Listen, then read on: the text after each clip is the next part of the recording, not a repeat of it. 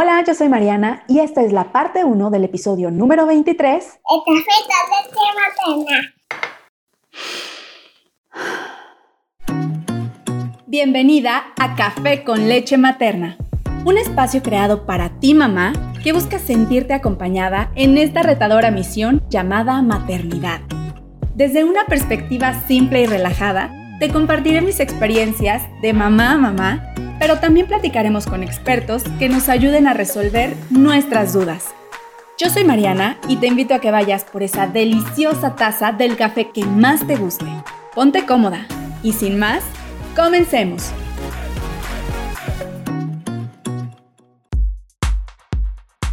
Bienvenida, bienvenido a un episodio más de Café con leche materna. ¿Ya tienen lista su taza de café para acompañarme el día de hoy? Me da mucho gusto estar aquí con ustedes porque este episodio a mí me parece muy especial, muy importante. Es un episodio que me emociona muchísimo porque tenemos a dos especialistas y tenemos a una familia que es de una fundación con una misión muy hermosa, con una misión que de verdad tienen que escuchar y desde que escuchen este episodio, los tienen que seguir, los tienen que apoyar, por favor, muchísimo. Se trata eh, de Fundación Nati. Y nos acompaña también para esta entrevista la doctora, la audióloga Pilar Mejía Valdés y la psicóloga Paola Gutiérrez, que ya nos ha acompañado en episodios anteriores, ya la conocen un poco y en esta ocasión nos acompañan para platicarnos un poco de Fundación Nati, de la hipoacusia y pues la importancia de, el tamiz auditivo y bueno, pues para no hablar, eh, eh, más bien para ya empezar con esta entrevista, me gustaría que eh, darles el espacio para que se presenten. Me gustaría empezar con la doctora Pilar, si nos pudieras regalar por favor un poco de tu experiencia. Buenos días a todos, me presento, yo soy la doctora Pilar Mejía Valdés, soy especialista en comunicación, audiología, foniatría y otoneurología. Soy egresada del Instituto Nacional de Rehabilitación y eh, actualmente estamos laborando en el Hospital del Niño y la Mujer de Querétaro en el área de audiología desde hace 10 años y estamos eh, ahí trabajando como encargada del programa de tamiz auditivo e intervención temprana. Muchísimas gracias, doctora. Y pues bueno, Pau, eh, te, quieres presentar, por favor? Hola, muchas gracias eh, nuevamente por la invitación, Mariana. Agradezco de verdad el poder estar aquí y como bien dijiste al inicio, ahora en una entrevista que yo creo que se vuelve muy especial, muy especial también para mí por estar aquí con este, Fundación Nati. Eh, pues como ya más o menos por ahí me han escuchado, yo soy psicóloga clínica, también trabajando en el área hospitalaria, así como en la consulta privada. Y pues justo en mi llegada al trabajo hospitalario, pues me encontré con esta parte de la hipoacusia y el trabajo que se puede hacer desde la psicología. Entonces es una puerta que se abrió, que me ha permitido conocer a personas muy buenas, este, experiencias maravillosas y pues el apoyo que se brinda ahí desde el acompañamiento, que lo iremos hablando ya más adelante, el cómo la psicología se, lleva, se llega a involucrar en este tipo de espacios. Muchísimas gracias, Pau. Y pues bueno, eh, también eh, le quiero dar la bienvenida a Lili y a Leo, por favor, si, si se pueden presentar para que los conozcan. Hola, ¿qué tal? Buen, buen día, Mariana. Gracias por invitarnos. Yo soy Liliana Hernández. Eh, soy presidenta de la Fundación Nati y también mamá de Nati. Hola, mi nombre es Leonardo. Eh, yo soy como tesorero en Fundación Nati y soy el papá de Natalia. Hola, bienvenidos. Y bueno, eh, ¿nos pueden platicar un poco sobre Fundación Nati? Sí, claro. Fundación Nati eh, fue creada hace ya dos años. Este, ya tenemos nuestra certificación ante el notario público. Estamos en proceso eh, con el SAT y este, Fundación Nati eh, fue este, creada a partir de que nuestra hija Natalia Martínez ella fue diagnosticada con hipoacusia, hipoacusia neurosensorial bilateral profunda y este, alrededor de los tres meses Natalia fue una niña esperada, eh, deseada. Eh, y bueno, cuando nace, tuvimos, se tuvieron los cuidados y al final cuando nace nos damos cuenta, los doctores la diagnostican con hipoacusia y de aquí empieza toda esta aventura con ella. Es muy gratificante los avances que hemos tenido y por eso el querer crear Fundación ATI para poder llegar a más pequeños. Padrísimo, padrísimo. Poco a poco en el programa iremos platicando mucho más de, la fundación, iremos platicando más sobre la, la, experiencia que han tenido ellos, porque me parece que es muy importante el escuchar la experiencia de una familia que ha hecho hasta lo imposible por su hija, pero además se ha preocupado por apoyar a más familias que puedan estar atravesando una situación similar. Y eso desde ahorita, que quiero a título personal decirles, desde ahorita es de admirar. O sea, realmente ustedes han hecho, han hecho algo increíble. Entonces, eh, merecen toda esa admiración, todo ese respeto y todo ese apoyo que estoy segura que toda la gente que escuche el programa hoy los va a, apoyar. De verdad, así, así será, lo, lo vamos a decretar. Y bueno, pues para comenzar y para que también quienes nos están escuchando tengan un poco más de contexto, doctora Pilar, me gustaría que, que nos pudiera explicar qué es la hipoacusia. Bueno, pues la hipoacusia o también llamada sordera es aquel, eh, aquella alteración en audición en la que a un volumen normal una persona no es capaz de escuchar hay diferentes tipos de sordera. Hay eh, grados, eh, se puede clasificar por grados de pérdida de audición, es decir, eh, qué tanto volumen necesito para poder escuchar. Y en cuanto a eso, se puede dividir en desde sordera leve, media, severa, profunda.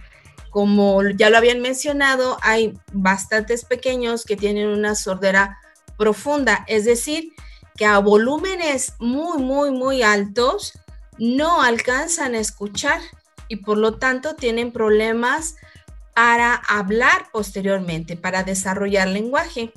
Aparte de eso, la sordera también la podemos clasificar dependiendo del el origen, de por qué, eh, de cuál es la causa. Puede ser eh, desde problemas genéticos, existen problemas genéticos y estos problemas genéticos pueden ser hereditarios, o sea, pueden pasarse de generación en generación o incluso pueden saltar generaciones y presentarse posteriormente. También puede ser por causa sindrómica, es decir, aparte de la sordera, existen algunas alteraciones en algún otro órgano. Puede ser el corazón, puede ser los riñones puede ser malformaciones cerebrales, malformaciones oculares, malformaciones de paladar, malformaciones en otro, en cualquier otro sistema. Y en ocasiones se pueden presentar sorderas en la que la única, la única enfermedad que tienen es la sordera y eh, pueden ser por causas ambientales, que pueden ser eh, enfermedades prenatales, es decir, en el embarazo, cuando la mujer está embarazada puede haber enfermedades que pueden provocar sordera en el bebé. Recordemos que el oído se empieza a formar, las partes más importantes del oído ya están formadas en el primer mes de embarazo. Entonces, muchas veces hay mujeres que ni siquiera saben que están embarazadas y sin embargo ya, eh, no sé, por ejemplo, tuvieron una gripe muy fuerte, una diarrea, una infección, les tuvieron que aplicar algún medicamento y ni siquiera sabían que estaban embarazadas. Entonces ahí puede haber sido una, puede ser una de las causas de la sordera. También enfermedades como varicela, rubiola, paperas, eh, sífilis, herpes, pueden provocar sordera en el, en el bebé, en ese bebé que está esperando la mamá embarazada. De las causas postnatales son las causas, aquellas alteraciones que tenemos al momento del nacimiento del bebé. Si el bebé no respiró bien, si le costó trabajo respirar, si fue un parto sencillo, si fue un parto complicado, si fue una cesárea secundaria a un sufrimiento fetal, es decir, que el bebé ya estaba sufriendo dentro de la mamá y lo tenían que sacar rápido, si hubo un desprendimiento de placenta, si hubo una hemorragia previa, si el bebé se puso amarillo, si el bebé se infectó, si fue prematuro, bajo de peso, si le tuvieron que poner ventilador, oxígeno. Eh, medicamentos, eh, a veces se les tiene que aplicar medicamentos que son muy fuertes, pero se tienen que, se que salvar la vida del bebé y como consecuencia puede traer sordera. Entonces, si se fijan, son muchísimas las causas de sordera, pero además de eso, no solo la causa postnatal, también tenemos algo que eh, se llama citomegalovirus, que muchas veces hay mujeres que ni siquiera saben que lo tienen. Y la manifestación de la sordera no se puede, en el bebé a veces no se presenta inmediatamente al nacimiento, sino se puede presentar durante el primer año, incluso durante el segundo año de vida del bebé, puede haber sordera. Igual si presenta sarampión, varicela, rubiola, paperas, esas enfermedades en el bebé pueden provocarme sordera infecciones en garganta, infecciones en el oído, eh, infecciones respiratorias, también pueden provocarme sordera.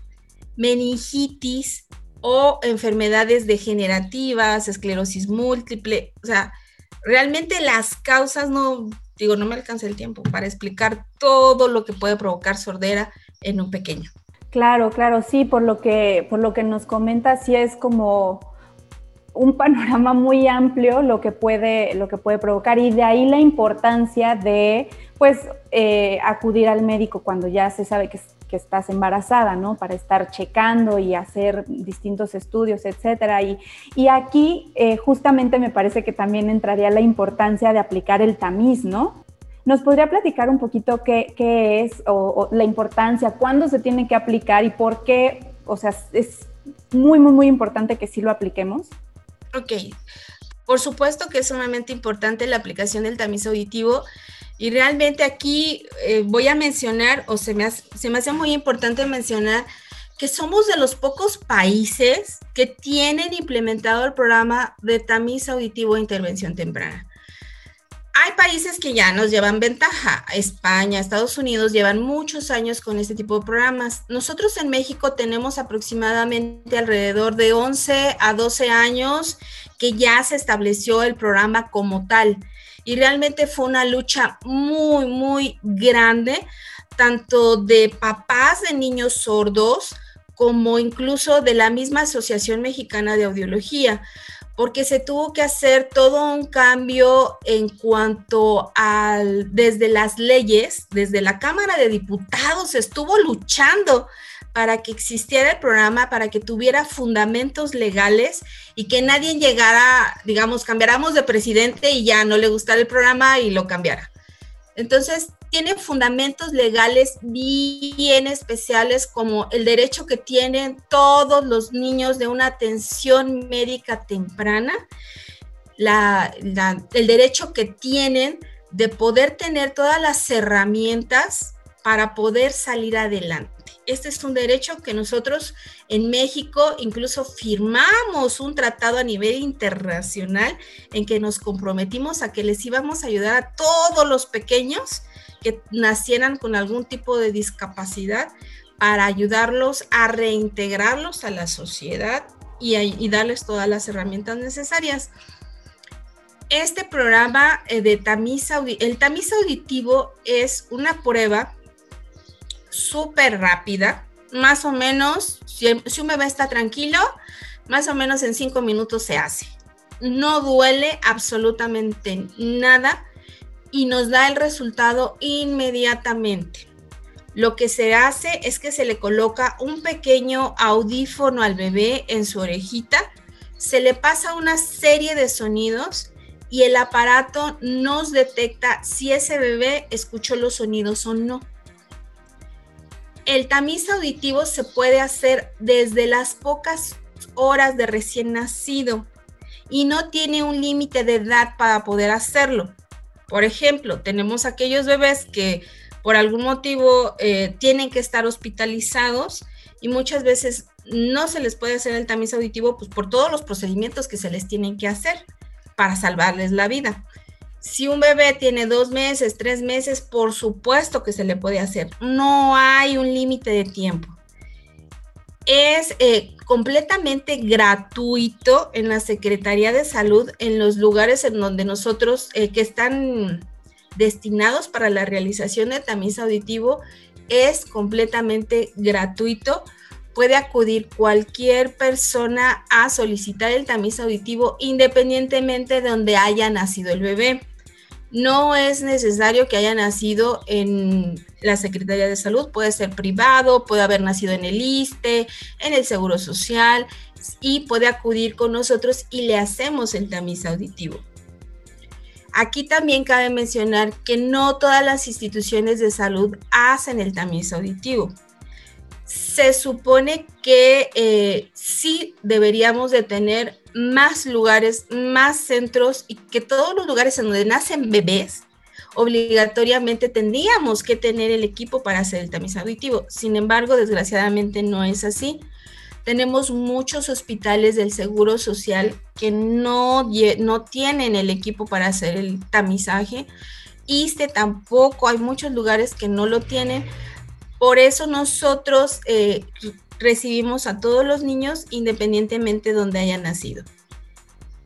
La importancia radica en que entre más temprano yo detecte que ese bebé tiene algún problema para escuchar, más rápido voy a poder hacer las pruebas diagnósticas. Es importante aclarar que el tamiz auditivo solamente me dice escucha bien o escucha mal pero no me dice qué grado de sordera tiene, ni me dice qué parte del oído está dañado o está afectado. Para yo poder instaurar un tratamiento, necesito saber esas dos cosas. ¿Qué grado de sordera tiene y qué lugar de la vía auditiva está dañada? ¿Es el oído medio? ¿Es el oído interno? ¿Es el nervio auditivo? y de acuerdo a eso yo puedo saber cómo le voy a ayudar a ese bebé. Nosotros tenemos tiempos para poder hacer el, tamiz. Acabo de decir que no hay un tiempo límite, pero nuestro cerebro no entiende de tiempos. Nuestro cerebro tiene cierto tiempo para desarrollar lenguaje, algo que se llama plasticidad cerebral. ¿Qué quiere decir eso? Es la capacidad que tiene mi cerebro de acomodarse y de poder responder a lo que yo necesito. En el programa tenemos establecido que el tamiz auditivo de preferencia se debe de hacer durante el primer mes de nacido, si es que es un bebé sano y que no tengo ningún problema. ¿Por qué? porque a los tres meses, a más tardar a los tres meses, yo ya tengo que estar dando el diagnóstico. Tengo que haberle hecho una serie de pruebas a ese bebé para saber qué voy a hacer. En caso de que sea una sordera profunda sensorial, a los tres meses yo ya tengo que estar colocándole aparatos auditivos. Ya tengo que estar tomando la decisión. ¿Por qué? porque tengo que darle cierto tiempo a ese bebé con terapia de lenguaje y con los aparatos auditivos antes de pasarme al siguiente nivel de tratamiento, que en este caso hablaríamos que el siguiente nivel es el implante coclear. Entre más tiempo ese bebé no esté escuchando, es tiempo de oro, es tiempo precioso perdido para ese pequeño el cerebro no está recibiendo la señal auditiva. Si no recibe la señal auditiva, las áreas del lenguaje no se van a desarrollar como deben de ser. Y estamos hablando de un de tiempo perdido no lineal. Estamos hablando de una pérdida logarítmica, es decir, exponencial. Entre no es que un mes sea un mes eh, y ya, no, es un mes sumamente importante. Acuérdense, recordemos que el primer año de vida del bebé son cambios enormes. Su cerebro está aprendiendo muchísimo, está haciendo muchas conexiones cerebrales, neuronales. No es lo mismo ver un bebé a los, al mes y verlo a los tres meses. Es un cambio terrible. Y de los tres a los seis meses, eso es otro bebé totalmente diferente. Entonces, esa es la importancia del tamiz auditivo, que tenemos que hacerlo rápido para poder detectar la sordera y para poder ayudar a ese bebé, para poderle dar todas las herramientas necesarias para que desarrolle el lenguaje. Claro, claro, o sea, eh, como bien dicen, no es que, o sea, no hay límite de tiempo para aplicarlo, si no lo has aplicado lo puedes hacer, pero entre más pronto lo hagas, por supuesto, siempre va a ser mucho mejor, eh, sobre todo si, si de pronto nos encontramos con algo que se tenga que tratar, ¿no? Y pues bueno, no sé si Lili y Leo nos quieran platicar un poco, nos, nos querían mencionar algo, ¿no? Sí, mira, con datos de la Secretaría de Salud, eh, ellos mencionan que la hipoacusia ha superado el síndrome de Down en cuestión de casos e incluso la parálisis cerebral. En México se, habla de que eh, de cada mil niños son los que padecen este, esa condición de vida. Eh, nosotros, por ejemplo, cuando le realizamos el tamiz a Nati, tuvimos como que un respiro porque nos decían, ah, tiene mucha cerilla, no, este, no podemos dar, dar un diagnóstico ahorita, hay que hacerle un lavado y, y regresar. Nos fuimos satisfechos con eso. Sí. Pero realmente cuando regresamos... Se le realizaron dos pruebas más de hecho, cuando a nosotros nos entregaron a nuestra pequeña en el hospital, nos dijeron que este, debíamos realizarle el tamiz auditivo, pero hasta los tres meses. Entonces, yo al principio decía, no, este, no vamos a, a realizarle el tamiz auditivo porque escucha, le decía Leo, mira, este, yo le hablo y ella este, responde, se sonríe, no es necesario. Y Leo siempre ha sido así como como muy ordenado en esas cosas y me decía, bueno, si el pediatra lo solicitó, vamos a hacérselo. Ok, entonces vamos, se lo, se lo realizamos, como comenta Leo, este, pues para nosotros fue así como le hicieron la prueba, salió que negativa, que no respondía, y, nosotros nos volteamos a ver y el doctor decía, tiene un poco de, de cerumen, entonces eh, eh, vamos a realizarle otra, le vamos a hacer un lavado de oído y así.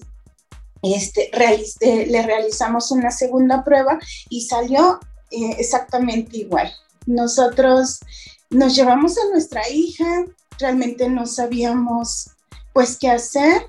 Estuvimos una semana de duelo, fue para nosotros pues muy complicado ya que que nosotros esperábamos a nuestra pequeña, no, no pensábamos enfrentarnos a esta situación.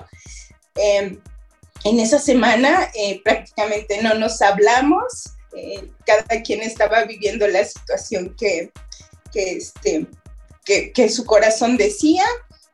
Seguimos adelante y después de una semana dijimos, ok, ¿qué vamos a hacer? Nati eh, tiene esta condición, ¿qué vamos a hacer?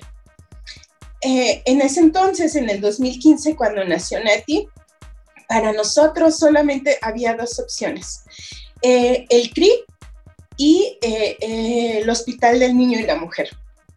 Llegamos al CRI y ahí nos atendieron, nos dieron este, la, información, después este, le realizaron varios estudios a Nati, después nos envían al Hospital del Niño y la Mujer donde conocemos a la doctora Pilar y este, ella comienza a atender a Nati.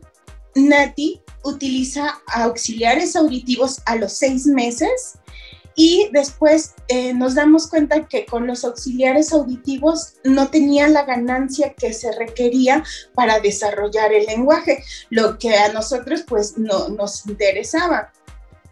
Este, se, después eh, de eso, Nati utilizó los auxiliares auditivos alrededor de tres meses y después nos llega la noticia de que era candidata para el implante coclear en base a, los estudios que le realizaron.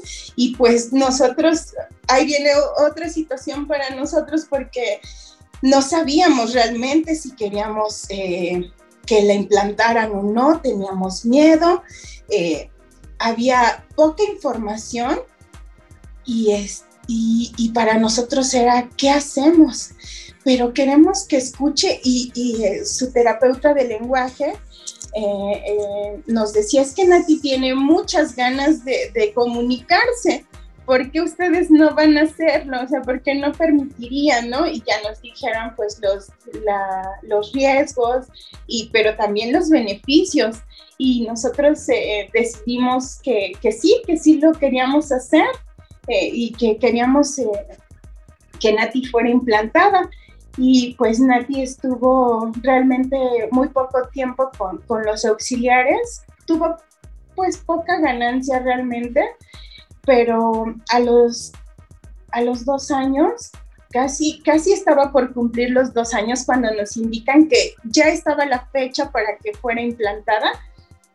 Entonces, eh, dos días antes de su cumpleaños, a ella la operan, la implantan, le, le implantan de, ambos oídos. Y para nosotros así como que fue pues la bendición más grande eh, recibir esos implantes porque nos garantizaba que nuestra hija iba a escuchar y a desarrollarse como en la escuela, en todos los ámbitos.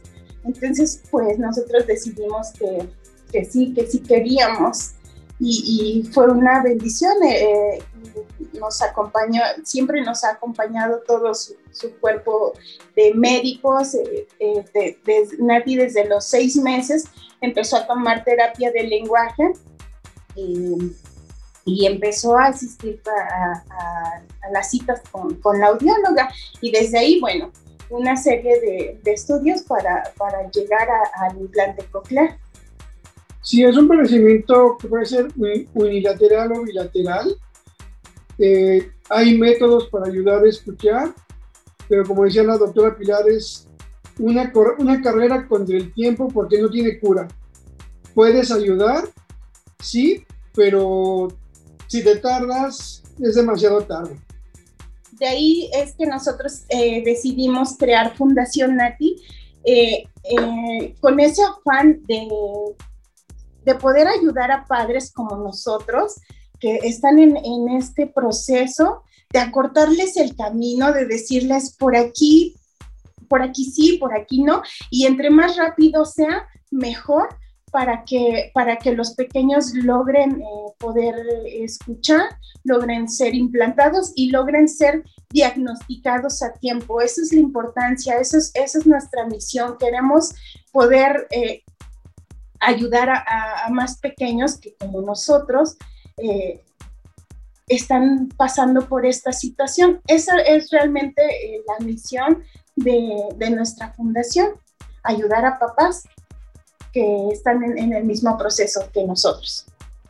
Claro, y además es una misión muy, muy padre porque, como ustedes dicen, o sea, acompañar a otras familias que están en esta situación y así como me imagino que en algún punto ustedes se encontraron como bien lo comentan, ¿no? O sea, cada uno viviendo como la noticia desde, desde su lado y, y, y ustedes tratar de ayudar a esas familias a que pues vivan todo este proceso de una manera mucho más rápida a lo que a ustedes les tocó, ¿no? Porque me platicaban que, bueno, pues hay, hay una carrera contra el tiempo que es vital. Y en este sentido, eh, pues también me gustaría platicar, bueno, más bien preguntarles tanto, bueno, a las tres partes, ¿no? a ustedes, a las especialistas, eh, en este sentido, ya conociendo un poco de, de la hipoacusia, ya conociendo un poco la importancia del tamiz, y en un momento más vamos a, la parte del implante coclear, pero eh, eh, en este momento, ¿cuáles creen ustedes que son los retos que pueden enfrentar las familias? Eh, ¿Cómo podemos actuar? Ahora sí que vamos a suponer que, un papá que nos está escuchando ahorita, una familia que nos está escuchando ahorita, está, le acaban de dar esta, este resultado negativo. ¿Qué pueden esperar estas familias? Ok. Si quieren, eh, bueno, empiezo. Realmente, eh, cuando tenemos un resultado negativo de tamiz auditivo, es verdad que eh, hay, puede haber varias causas por las que un resultado de tamiz, eh, tamiz auditivo puede salir negativo. Sobre todo si realizamos el tamiz auditivo con un día, dos días de nacimiento, podemos encontrarnos que algunos bebés eh, tienen muy sucio el oído, pueden tenerlo lleno de vermix. Recordemos que el bebé cuando está dentro de la mamá está cubierto de una grasita que protege la piel del bebé. Esa grasita que se llama vermix se puede meter al oído y puede estar obstruyendo el oído. Y esa puede ser una de las causas por las que el tamiz auditivo en un primer intento puede salir sin respuesta. Por eso, dentro del procedimiento de tamiz auditivo, siempre es importante hacer una segunda prueba. Siempre es importante corroborar que eh, no existe ningún problema dentro del conducto del bebé que me esté provocando que no sale bien la prueba. Nosotros en el hospital les decimos a todas las mamás, sabe que vamos a repetir su prueba, pero es sumamente importante que venga a realizar la segunda prueba, porque sí puede ser que esté sucio, pero también existe la posibilidad de que haya un daño. Y eso sí quisiera, por favor, que las personas que nos están escuchando que lo entiendan súper bien. Desafortunadamente en el hospital tenemos un gran porcentaje de personas que se les hace un primer tamiz auditivo y se les da la cita para una segunda prueba y ya no acuden. Y muchos de ellos les puedo decir que luego llegan a los dos, tres años, sus niños con dos o tres años de vida y me dicen, es que, ¿qué cree? Que no habla. Pues sí, te dimos una cita y no viniste. Desgraciadamente, muchos papás piensan que no les va a pasar, que a ellos no les va a pasar.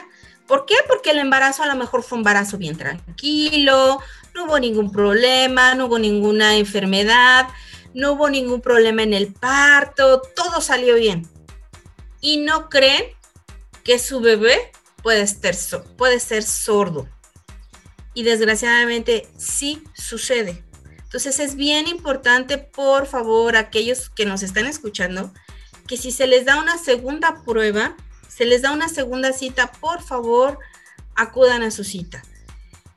Es, eh, como mencionaba Lili, es bien difícil para los papás pensar, tan solo pensar que su bebé tenga algún problema. Ellos vienen con todos, cuando estamos esperando un bebé, tenemos una gran ilusión. Todos los ultrasonidos van bien, el embarazo va bien, el parto súper bien. Entonces, mi bebé está súper bien. Y una de las primeras eh, adversidades a las que se enfrentan los papás cuando uno les está dando la noticia, oye, ¿sabes qué? Pues nos está saliendo mal, hay muchas probabilidades de que este bebé sea sordo, es precisamente la aceptación. La aceptación de que mi bebé tiene un problema, de que ese bebé sano que yo estaba esperando, pues no, no lo es. Es una especie, tienen que pasar una especie de duelo. Tienen que pasar una especie de duelo en la que se oye bastante fuerte, pero es la verdad, en la que se muere ese bebé sano que esperaban en la que se muere ese bebé que tenían tanta ilusión, pero nace otro bebé, otro bebé que los necesita. Esa parte de aceptación me parece a mí que es una de las partes más difícil, más difíciles a las que se tienen que enfrentar. Aparte de eso, pues es que les mueve toda la dinámica familiar, les mueve todo como pareja, como familia, les mueve también todo como pareja. No es lo mismo tener un bebé sano a tener un bebé con alguna discapacidad. Esa es otra de las cosas que se tienen que enfrentar las familias, sobre todo los papás. Los papás tienen que tener una relación de pareja súper fuerte o a veces se tambalea y tienen que tener un montón de apoyo, de psicología, para poder enfrentar esa situación, porque se les mueve, todo su mundo se mueve, todo.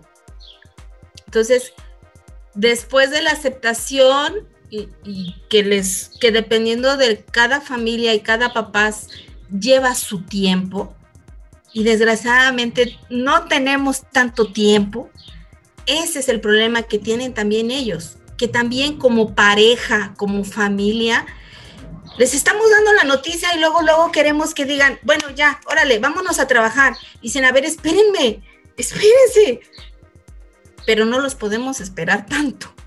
Creo que es otra de las adversidades que tienen, que muchos no tienen el tiempo suficiente para su proceso de duelo en forma adecuada. ¿Por qué? Porque estamos en contra del tiempo. Y entonces, desgraciadamente, sobre el proceso es como los papás o las familias tienen que trabajar. Entonces, sí es, son circunstancias que son bastante difíciles. Y otra de las cosas es la falta de difusión del programa, la falta de información que tenemos. Desgraciadamente, somos de los programas en que no tenemos tanta difusión. El tamiz metabólico, el tamiz del piecito, lo conoce muchísima gente, pero el tamiz auditivo no. Eh, los centros de rehabilitación para niños con parálisis cerebral, lo conoce mucha gente, pero a los niños sordos no. Entonces es otra cosa que también tenemos como adversidad, que las familias tienen como adversidad, la falta de información, no solamente a nivel general, desgraciadamente y desafortunadamente, también en nuestro medio médico, muchos de nuestros compañeros médicos, pediatras, no conocen, desconocen también eh, parte del programa los tiempos que tenemos, como ya lo mencionó Lili, hay muchos pediatras que les dicen a los papás, no, no te preocupes, el tamiz auditivo hácelo hasta los seis meses. Después de los tres meses, no hay problema. O incluso, ah, no, pero sí, oye, mira, voltea. Oye, pero no está hablando, ay, es que es flojito, dale tiempo, no pasa nada. Entonces es algo, otra cosa que Desgraciadamente las familias tienen que luchar. La poca información que hay, no solamente de la población en general, desgraciadamente también en el área médica hay mucho desconocimiento de la hipoacusia. Sí, y definitivamente eh, yo creo que en todos los sentidos, ¿no? Desde todas las áreas hay un desconocimiento y creo que justo la, la importancia de este tipo de espacios porque como bien decían ahorita, efectivamente los duelos que se viven son grandes. Yo creo que la llegada de un hijo, de una hija, es una de las cosas más esperadas para muchas familias, más esperadas para muchas personas. Y como lo hemos hablado en, otras, en otros espacios, ¿no? Eh, el silencio es algo que puede doler todavía más, vivirlo como aislada, de manera aislada, de manera no identificada, con esa falta de empatía. Entonces yo creo que efectivamente es algo que nos toca a todas y a todos, independientemente incluso si convivimos o no con el diagnóstico, es como estas miradas que matan también como sociedad, ¿no? Estas miradas que a lo mejor discriminan como sociedad, porque estamos hablando al final de cuentas de la inclusión, de la discriminación, pues de informarnos no solamente para para poder sobrellevar eh, como una familia que lo está viviendo, sino también como sociedad, cómo, cómo podemos aportar como futuras mamás, como futuros papás, ¿no? Eh, como personas que convivimos con niñas y con niños. Entonces creo que aquí hay, bueno, yo lo vería como desde tres puntos, desde el aspecto social, desde el aspecto familiar y también desde el aspecto individual, porque al final de cuentas también estamos dejando de lado eh, a los niños o a las niñas en esta cuestión como del autoconcepto, de la imagen corporal, de la autonomía, de la lucha por integrarse, de las preguntas y de los cuestionamientos que se hacen, ¿no? A lo mejor ahí con el, oye, pero ¿por qué? No sé, desde el por qué a lo mejor veo que todos hablan y, yo no hago eso, ¿no? O sea, ¿qué significa eso? Entonces yo lo vería desde estos tres aspectos, los duelos que se viven en cada una de estas esferas eh, que acabo de mencionar, ¿no? desde el lugar y el tiempo en el que nos estamos encontrando, me refiero como el momento en el que se encuentra la familia, no nada más como a veces hasta de las distancias, ¿no? De si viven aquí en Querétaro, si viven a lo mejor en zonas más retiradas, el tipo de recursos con los que contamos, el apoyo familiar que también se vuelve muy importante, ¿no? Muchas veces la familia apoya pero desconoce, entonces a lo mejor la forma de intervenir no siempre es la, la adecuada, a veces lastima, a veces ayuda, a veces apoya. Este, también la información que tenemos, las bases este, como pues de información, ¿no? Porque muchas veces seguimos escuchando como ciertos mitos, seguimos escuchando como ciertas ideas a raíz de esto. Y, vuelvo a lo mismo, la importancia y el poder que nos puede dar la, información. Y bueno, yo creo que agregando un poquito los duelos, pues es que prácticamente esto mueve todo en una persona, ¿no? Las emociones, el trabajo, la economía, los hábitos, la dinámica familiar, el estrés que se vive, los hijos o las hijas, es decir, las hermanas, ¿no? Porque hay muchas familias que tienen otros hijos o hijas. Y también se vuelve esta parte como de, oye mamá, pero ¿por qué veo que a mi hermanito y a mi hermanita le estás llevando a tantos estudios y entonces yo ya no quiero estar con esta familia, yo mejor me quiero quedar con mis abuelitos, con mis abuelitas? Como comentaba la doctora Pilar, la relación de pareja, el nivel de la, incluso la sexualidad que se vive en la pareja, o sea, en todas las esferas como de un ser humano nos llega como a mover y no hay manera de que no nos mueva, ¿no? A mí me gusta mucho trabajar con un ejemplo como de, de un este, terremoto. O sea, esta es una noticia que viene, no la esperas, no es planeada, viene, te derrumba y te tira mucho, te tira mucho de lo que tenías planeado, lo que mencionaba hace ratito la doctora, ¿no?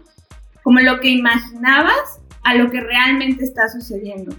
Entonces, este tiempo de adaptación, este tiempo de asimilación, pero al mismo tiempo la presión de la toma de decisiones, porque a veces hay toma de decisiones en el, es que tengo que ir al hospital de México de acá, pero, pero me dicen que también en este otro hospital, a lo mejor de León, pero entonces a lo mejor una terapeuta de lenguaje me dice que, que, simplemente un poco de señas porque necesito comunicarme con mi niño, con mi niña, pero hay otros terapeutas que me dicen, no, mejor no. Entonces aquí es un trabajo que nos sigue tocando porque al escuchar a papás y a mamás es una continua como angustia, dudas, de también saber cuáles son las mejores decisiones, porque incluso hay escuelas que llegan a mencionar, ¿sabes qué? Es mejor ya no hacer el implante coclear, ¿sabes qué? Es mejor como quedarnos así. Entonces, es una decisión súper fuerte para una mamá, para un papá, para una familia, y como han mencionado, es un acompañamiento que ojalá lo pudiéramos hacer desde la prevención, creo que esta es la intención, pero un acompañamiento porque van siendo como diferentes procesos, ¿no? El momento de el conocimiento del diagnóstico, posteriormente todo lo que implica el proceso como de este, especialistas, como de consultar a los médicos, como el proceso del implante y posteriormente, ahorita ya platicaremos también, ¿no? De qué sigue después del implante. Entonces es un acompañamiento continuo. Claro. Y, definitivamente como sociedad tenemos que ser más empáticos, tenemos que ser más abiertos a, a todas estas realidades que viven las familias y que cada familia vive una realidad muy distinta de manera eh, común, ¿no? De manera en el día a día las familias vivimos distintas realidades. Entonces hay que, hay que ser empáticos y hay que enseñarle a nuestros hijos, a nuestras hijas, a tratar a los demás niños y niñas con esa misma empatía, para que desde pequeños empiecen a, a reformar de cierta manera eh, esta sociedad que hoy tenemos que, nos cuesta mucho trabajo entender y que a veces por nuestra misma ignorancia y nuestro mismo temor eh, hacemos estas actitudes que pueden ser un poco difíciles de asimilar para alguien que está atravesando una situación en, en, muchos ámbitos, ¿no? Entonces tratar de manejar mucho con empatía. Lili y Leo nos quieren compartir también. Bueno, yo también creo que uno de los retos en los que los papás con, con un pequeño hipoacúsico eh, enfrentamos es eh, que, bueno, el aislamiento social. El aislamiento social, el retraso del habla, sensibilidad en los oídos, zumbido en los oídos Y por ejemplo, ahorita lo que estamos viviendo, la pandemia, el uso de un cubrebocas, pues estás delimitando completamente la comunicación con los pequeños.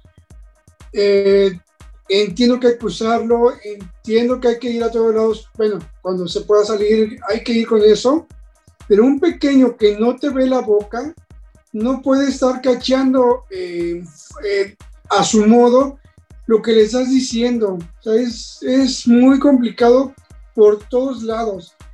Nosotros, por ejemplo, cuando nos dijeron de Nati, lo primero es el, saber que tu hijo pues tiene un padecimiento.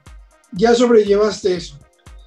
Y después se dice, si no escucha, no va a hablar.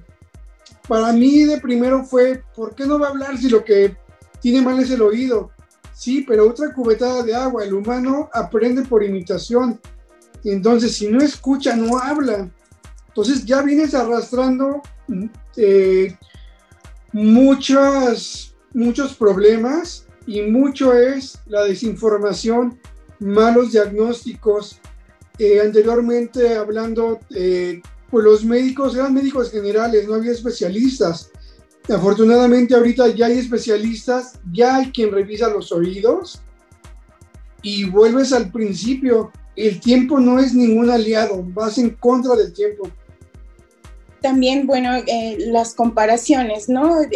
que como papá ves que hay otro pequeño que, que, va igual a terapia y entonces lo ves que él ya está hablando y, trae sus auxiliares auditivos o su implante coclear y entonces eso de momento como que te causa algún problema porque dices, y, y, y por ejemplo yo llevaba a Nati a la terapia y decía, pero Nati no habla, pero Nati al principio solo decía tata era su palabra, para todo se comunicaba tata y tata. Entonces, este, yo la veía y decía, híjole, creo que no lo estoy haciendo bien porque ese niño ya habla.